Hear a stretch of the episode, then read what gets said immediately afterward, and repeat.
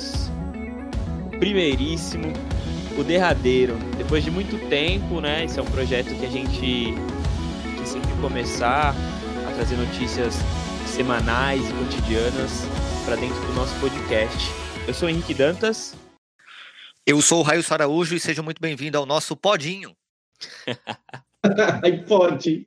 Eu sou Henrique de Castro e eu estou espantado com a criatividade do Ailson. Obrigado. Eu sou a Suzana Moreira. Eu sou o Padre Rodrigo. Que está conosco hoje como convidado a nos ajudar aí a comentar as notícias desta semana, né? E logo com a notícia da semana, hoje, estamos gravando esse podcast no dia 5, né? É, Celebra-se a 35ª Jornada Mundial da Juventude, né? Que, só que isso nunca se deu tanta importância no Brasil e tal. Suzy, você consegue falar mais sobre aí pra gente? Sim, a Jornada Mundial da Juventude é celebrada todo domingo de Ramos desde 1985, quando o João Paulo II começou, então, as jornadas que hoje em dia aqui no Brasil a gente só fala das mundiais. Então, essa 35ª Jornada Mundial da Juventude é a nível diocesano. E a uhum. mensagem do Papa Francisco para esse domingo de Ramos desse ano, no meio dessa pandemia, foi o tema lá do Evangelho de Lucas. Jovem, eu te digo, levanta-te. É no, no Brasil, a gente, assim, acabou se popularizando as jornadas mundiais, a edição internacional, e algumas dioceses ganharam força o Dia Nacional da Juventude, né? Então, geralmente era celebrado em, em agosto, setembro, outubro, né? Agora eu não me recordo bem, se alguém souber aí, puder nos ajudar, mas geralmente é ali no, no segundo semestre, né? Então até tinha um apoio da CNBB. Agora, no domingo de Ramos, poucas dioceses, né, que davam uma certa relevância para essa data, né? Tanto é que na Igreja do Brasil eu não me recordo, pelo menos nesse domingo aí, de ter visto nenhuma manifestação em relação a, ao Dia Mundial da Juventude, né, o World Youth Day, como é conhecido em Roma. E, na verdade, é interessante poder viver os temas de cada ano, de cada domingo de Ramos, para depois. Porque o, o tema vai construindo para a jornada mundial, a nível mundial mesmo. Então, por exemplo, é, esse tema agora Jovem, eu te digo, levanta-te é o desse ano. O do ano que vem vai ser Levanta-te, eu te constituo testemunha do que viste. E depois, então, vai construir pro de Lisboa. Assim, sempre tem um caminho que é percorrido nessa jornada. Vai Bacana construindo até chegar o tema da jornada internacional, né? Isso aí, aí o de Lisboa, Maria levantou-se e partiu apressadamente. Eu, eu acho demais esse trecho do Evangelho, né? Muito interessante. Logo após o, o anúncio ali do anjo e Maria ao ficar sabendo ali que a sua a sua parente Isabel estava grávida, ela ali cheia da graça, cheia do Espírito Santo, apressadamente vai ao encontro de, de Isabel para servir. Eu acho muito bacana. É engraçado que na Guatemala, se não me falha a memória, tem um título de Nossa Senhora muito engraçado, não sei se vocês já ouviram falar, que é Nossa Senhora dos Pés Ligeiros, que é justamente em cima desse, desse trechinho do Evangelho, né? Então, Maria que corre apressadamente para servir a sua parente Isabel. Interessante, muito, muito, muito explicativo, Railson, agora. Opa! Mas Nossa Senhora dos Pés Ligeiros, eu, eu, eu é, imagino. Eu imagino a imagem dessa, de uma senhora, né? pois é. Correndo, é, eu, assim, não tem né? como não tem como não fazer uma associação com o personagem ligeirinho, né? Então, é. E a próxima notícia dessa semana é a que o governo cubano concedeu espaço na rádio e televisão à Igreja Católica. O pedido do episcopado ao governo cubano ele veio por conta do Covid-19, né? Já que as missas no mundo inteiro não estão podendo ser, ser realizadas, né? Por conta da questão de aglomeração e tudo mais. Quem pode falar mais sobre esse tema é o Padre Rodrigo e o Henrique de Castro, que leram um pouquinho mais, se aprofundaram mais nessa notícia. E aí? É, de fato, esse pedido aconteceu por parte dos bispos né, de Cuba, é, pedido pelo governo, e a surpresa é que o pedido deles foi, foi aceito, até com, com bastante. É, com bastante espaço, sim, eles vão ter muito espaço porque não serão apenas as missas, as celebrações próprias da Semana sim. Santa. Está previsto também uma, uma programação de filmes que serão exibidos sempre é, e veio muita noite. surpresa, né? Porque é, foi uma iniciativa governo... bem bacana, sim. Totalitário, digamos assim, né? É, ele tem apresentado isso. abertura né, nesses últimos tempos, e eu, eu consultei aqui algumas fontes é, em língua espanhola, tem um site Cyber, Cybercuba, e diz que também a TV cubana vai transmitir mensagens também é, das igrejas evangélicas. Então, essa abertura, tanto às igrejas evangélicas quanto é, as, a igreja católica, né? Então, uma abertura muito, muito assim, é, é diferente, né? Da, porque a, a, as TVs e as rádios cubanas, elas geralmente transmitem Sim. notícias internas, né? Dentro do espectro deles mesmo, e muita programação musical. Não sai disso. Então, os, as inserções no meio dessa programação musical são, são as notícias, geralmente notícias bem controladas ali, como a gente sabe, e também agora é, esse espaço novo para programação religiosa. Então, vai ter transmissão de filmes, filmes religiosos, né, filmes cristãos, é, o sermão das sete palavras, vai ser o cardeal de Havana, isso. E aí a Via Sacra no Vaticano. Uma, uma boa experiência aí, aí fruto dessa relação, né, da, da entre a Santa Sé e Cuba, e começou acaba... lá com Obama, né? É, até antes, aí em João Paulo II, depois de muito tempo, houve uma sinalização de abertura, né? Claro que isso vem se consolidando com o tempo aí depois, e aí a gente tem esse ponto, talvez ponto alto aí, né, de, de abertura da, das TVs e rádios é, estatais, né? É, não foi a primeira vez, né? É, na visita do Bento XVI em 2012, é, a pedido do Bento XVI, é, aconteceu a transmissão da missa que ele celebrou lá em Cuba, e isso foi muito marcante também para a época. Se eu não me engano, em 2014 também houve uma a transmissão de uma a transmissão de uma encenação da, da Paixão de Cristo pela primeira vez na Catedral de Havana.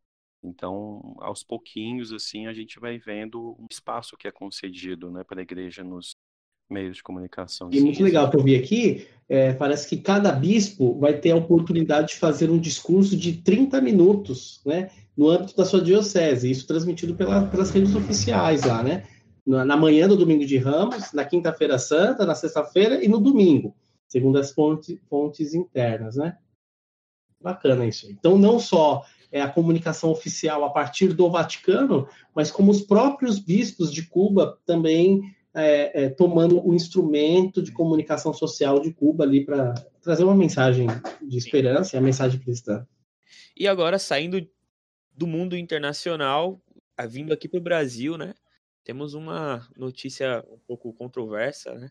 Bolsonaro foi chamado para jejum religioso neste domingo contra o coronavírus. É, pegou, isso aí pegou, aí? pegou a gente assim. Surpresa, bom, né? É, é, surpresa. Nem tanta surpresa assim, né? Nem tanta surpresa assim, porque já é um governo político religioso. É, aqui, assim, eu acho que ninguém vai questionar a prática do jejum em si. Então, dentro do cenário católico, se questionou muito sobre a validade do jejum num domingo, né? mesmo que durante o tempo pascal, desculpa, o tempo da quaresma, é, o domingo em si é o dia da celebração da ressurreição. E aí a gente retorna com a Dies Domini, do Papa João Paulo II, é, e até no eixo da tradição, é, na patrística, por exemplo, era proibido, inclusive, ajoelhar no domingo. Né? Alguns padres da igreja, eles não, não entendiam isso como bons olhos. Mas eu acredito aqui que o maior problema não seja o jejum em si, e, mas sim a convocação, né? o, o cenário maior da convocação do jejum. Porque a gente percebe assim, vamos fazer um contexto histórico. É, o Covid chega, o coronavírus chega em nosso país, ele é desdenhado. A gente tem que lembrar que lá atrás, quando os brasileiros estavam na China pedindo resgate, né, pedindo que o governo brasileiro trouxessem eles de volta, repatriassem, o governo não quis fazer isso. Precisou haver uma manifestação muito grande para que pudesse, pudessem ser, entre aspas, resgatados. Então, assim, já, já é, no ponto inicial, já há esse, essa atitude controversa. Depois, desde quando teve o primeiro caso notificado no Brasil até poucos dias atrás, o, há uma fala do, do presidente da República desdenhando da gravidade do, do vírus. E várias falas do próprio presidente contrariando orientações da Organização Mundial da Saúde, contrariando inclusive orientações do ministro Mandetta, né, o ministro da Saúde no Brasil. E esse estresse entre Bolsonaro e o ministro Mandetta culmina agora numa entrevista que o Bolsonaro deu à Jovem Pan, em que ele deixou muito claro que, meu, não vou mandar o Mandetta embora agora, porque não tem como, está no meio da crise, e e aí, assim, como é que a gente manda embora, né? Então, você vê uma atitude no contexto do, do, do presidente, inclusive falando para o Mandetta ter mais humildade, né? Ó, você, tá, você não está sendo humilde porque você não está me escutando. O, o presidente falando para o cara técnico. E aí, o, o governo Bolsonaro, desdenhando do efeito do corona, agora me convida um jejum. Então, não me parece ser uma forma de coerentes, né? É, não me parece ser coerente. E aí, eu acho que corre o grande risco aqui, porque me parece ser uma instrumentalização da religião para fazer uma captação política. Então, no ambiente estritamente político, Bolsonaro vem perdendo força, os seus ministros começam a desdizer o Bolsonaro ou a ir contra, e agora ir contra nas mídias. Você vê Mandetta falando isso, você vê o próprio Paulo Guedes é, desdizendo o, o, o, Bolsonaro. Então, o aparato político se, sendo fragilizado diante do Bolsonaro. A gente tem que citar uma conferência que, que rolou entre os governadores sem o Bolsonaro. Então, as unidades federativas tomando um protagonismo que deveria é um protagonismo que deveria ser do presidente o presidente, quando tenta exercer o protagonismo, briga com todo mundo, afasta todo mundo. E aí, do dia para a noite, o vírus parece que assume gravidade e ele chama e convoca a nação para esse grande jejum. E aí a gente pensa o seguinte, né? Eu, eu queria destacar aqui alguns pontos, né? O primeiro me parece ser é, a interpretação que se faz do coronavírus na esteira da teologia da retribuição. Então é como se nós, humanidade, fizemos um pecado tão grave, tão grave, que só um pedido de jejum poderia satisfazer essa ira de Deus. Porque se a gente não faz jejum, é, o, muitas vidas humanas vão ser sacrificadas ainda para aplacar a ira de Deus. No, no, não dito, parece ser este o pano de fundo. Então Deus vai continuar flagelando a humanidade e a gente precisa intervir. Aí a gente tem um outro problema aqui, é que o jejum, na nossa tradição cristã católica, ele é uma ação de conversão. Ele não, há, não entra no jogo de pedir ou requerer algo a Deus. A nossa tradição, ela entende. Troca, né? É. Então, o jejum, ele não é uma moeda a ser colocada diante do altar de Deus e falar: olha, estou jejuando e você, Deus, agora tem a obrigação de me responder assim, assim, assado. Então, você tem por exemplo, um pastor de uma tradição da teologia da prosperidade convocar o jejum desta maneira, é bom, é, há uma coerência dentro do sistema religioso deles. No nosso não é coerente uma convocação dessa, né? Mas acho que o ponto pior disso tudo é a instrumentalização.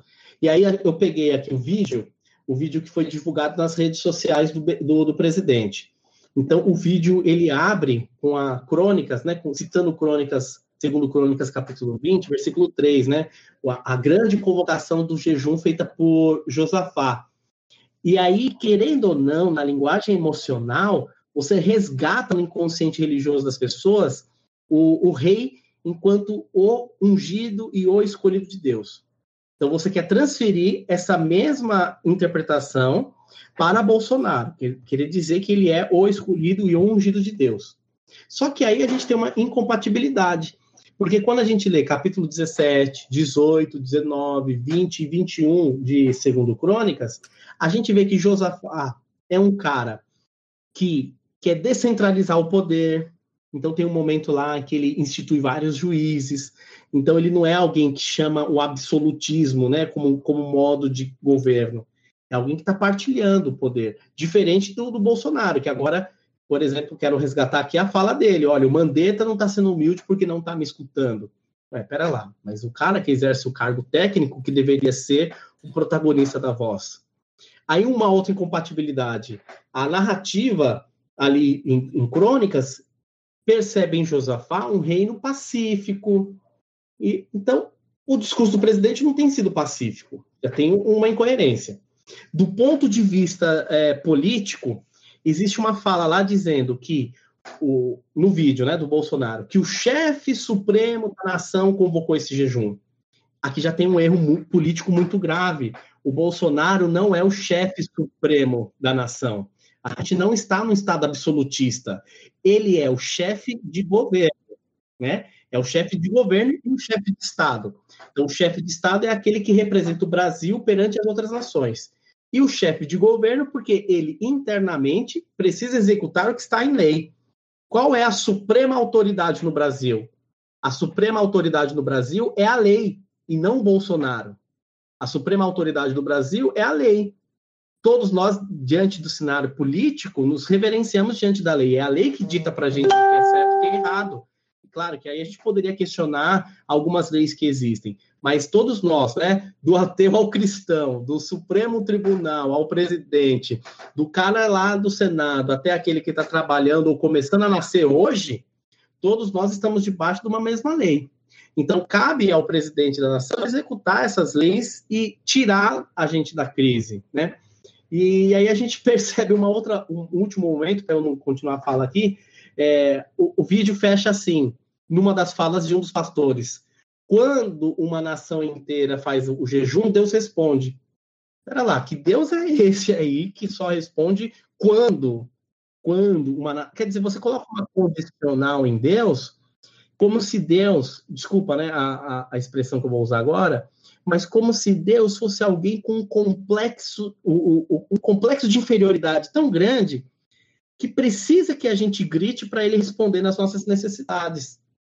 Então, repara que assim, você tem uma deturpação da imagem de Deus, você tem uma deturpação do que é o jejum e uma instrumentalização da religião.